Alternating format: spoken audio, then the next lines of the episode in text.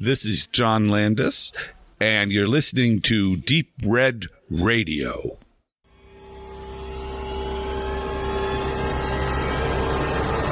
Listen and enjoy the Deep Red Radio Pod.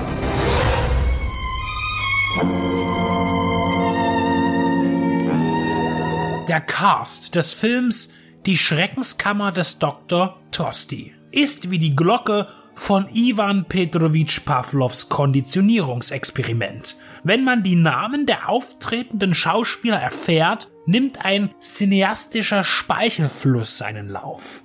Wie der Hund auf sein Fressen eiferte, wenn es läutet, so schlägt das klassische Horrorherz schneller, wenn man das Filmcover rufen hört. Lon Chaney, Bela Lugosi, Thor Johansson. Und das ist nur der Anfang einer berichtenswerten Veröffentlichung aus dem Hause Anolis. So banal und tausendfach wiederholt die Handlung dieses B-Heulers auch sein mag, so wichtig sind einzelne Fakten, die ihm eine traurige Aura geben, aber auch wieder nicht nur das. Traurig stimmt diese Produktion, da es die letzte Arbeit von Bela Lugosi war. Die letzte echte Arbeit. Die Schreckenskammer des Dr. Tosti erschien 1956. Gern wird Plane 9 from Outer Space als letzter Auftritt des Dracula-Darstellers benannt der 1959 sein Publikum strapazierte, aber hier erschien Lugosi nur aus der Vergangenheit von bereits lange gedrehtem Material als Tribut an den Meister im langen schwarzen Umhang und im hohen weißen Kragen, gezollt von Edward Devo Jr. Traurig, nicht nur wegen dem bald nachfolgenden Tod des Mimen, sondern auch des Umstandes, dass der Film zeigt, wie unwichtig sein Spiel geworden war. Er wurde als Sidekick verheizt, als Köder, um noch die verbleibenden Gönner des Universal Horrors an den Haken zu bekommen. Er wollte gerne mehr Text, doch war seine Figur stumm. Und auch wenn der Regisseur Reginald LeBorg vermutlich aus Respekt oder Mitleid einige Dialoge mit ihm aufnahm, so fanden sie nie in den fertigen Film.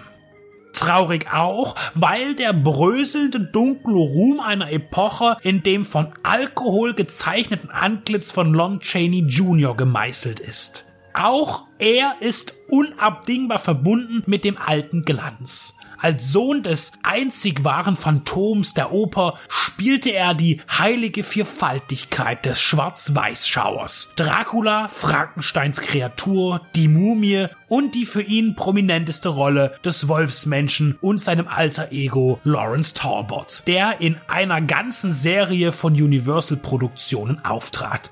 Sein Zerfall durch den Suff scheint ihn nicht darstellen lassen zu müssen, denn auch er gibt eines der unteren Wesen, wenig ansehnlich, ohne Anstand, im Kopfe hohl und leicht zu beeinflussen.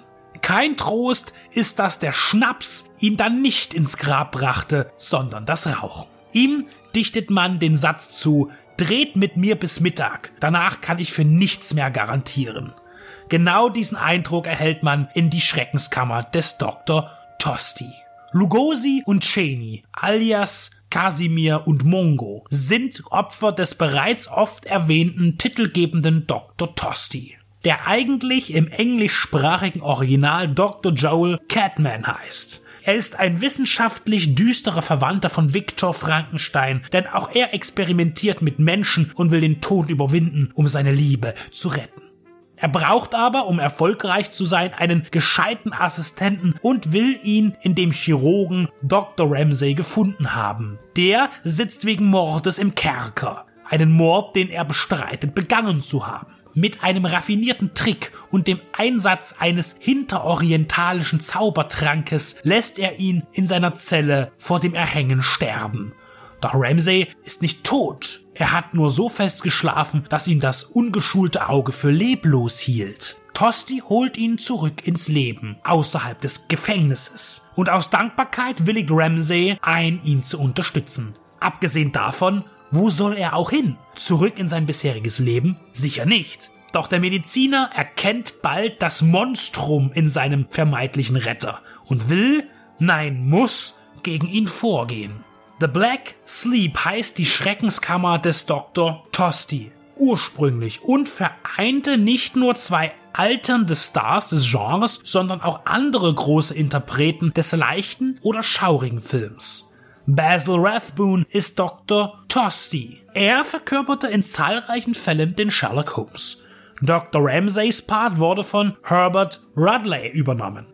Rathbone und Rudley wirkten gemeinsam ein Jahr zuvor 1955 in einem ganz gegensätzlichen Hollywood-Werk. The Court Jester, der Hofnarr. Eine herrlich alberne musikalische Komödie. Diese Information ist nicht weiter wichtig, denn einige von den Darstellern in dem gerade besprochenen Film agieren zusammen in anderen Projekten, aber der Hofnarr ist einfach ein großer Spaß und ein Lieblingsfilm des Autors dieses Exkurses.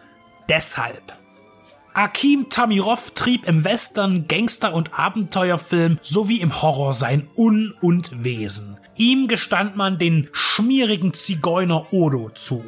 Da es sich um eine Filmbesprechung handelt für ein Produkt aus einer Zeit, in der die Bezeichnung Zigeuner politisch noch akzeptiert wurde, was sie nicht rechtfertigt, und auch wörtlich im Film genannt wird, findet der Begriff auch hier Anwendung anstatt der aktuell passableren Zuordnung der fahrenden ethnischen Minderheit. Odo scheint dazu verdammt schlechte Witze zu reißen. Doch hin und wieder funktionieren seine One-Liner und er mausert sich von einer anfänglichen Nebenrolle zu einer Person, die mit am meisten Screentime bekommt. Um das Gruselstück noch abzurunden, treten Thor Johansson bzw. Thor Johnson und John Carradine auf. Der gebürtige Wiener Reginald LeBorg hatte seine produktivste Kinophase in den 40ern. Als er die Schreckenskammer des Dr. Tosti inszenierte, war er bereits vornehmlich im Fernsehen angekommen.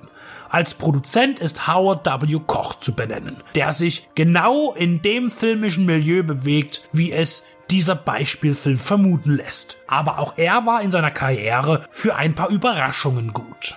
Die im London des Jahres 1872 angesiedelte Geschichte von Dr. Tosti ist eine allzu übliche Frankenstein-Geschichte um einen gruseligen Gelehrten mit romantischen, aber unmenschlichen Beweggründen, mit kurios verunstalteten Ergebnissen, die in feuchte Keller verbannt sind, aber aufbegehren gegen ihren Peiniger und Schöpfer.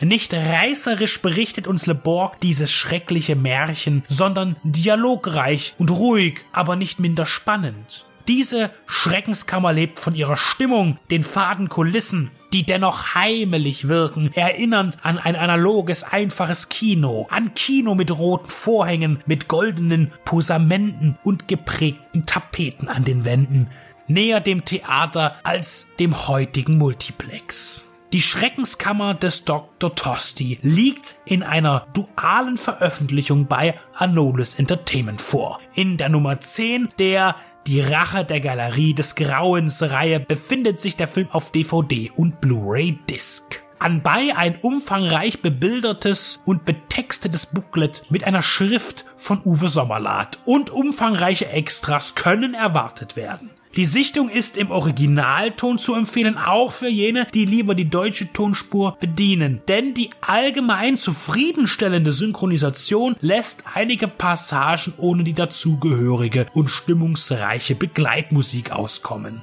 Im englischen Original gibt es den kompletten Score zu hören. Hier heißt es einmal mehr, nicht lange überlegen, zugreifen denn die Veröffentlichungen von Anolis sind bekanntermaßen sehr gerne, sehr schnell vergriffen.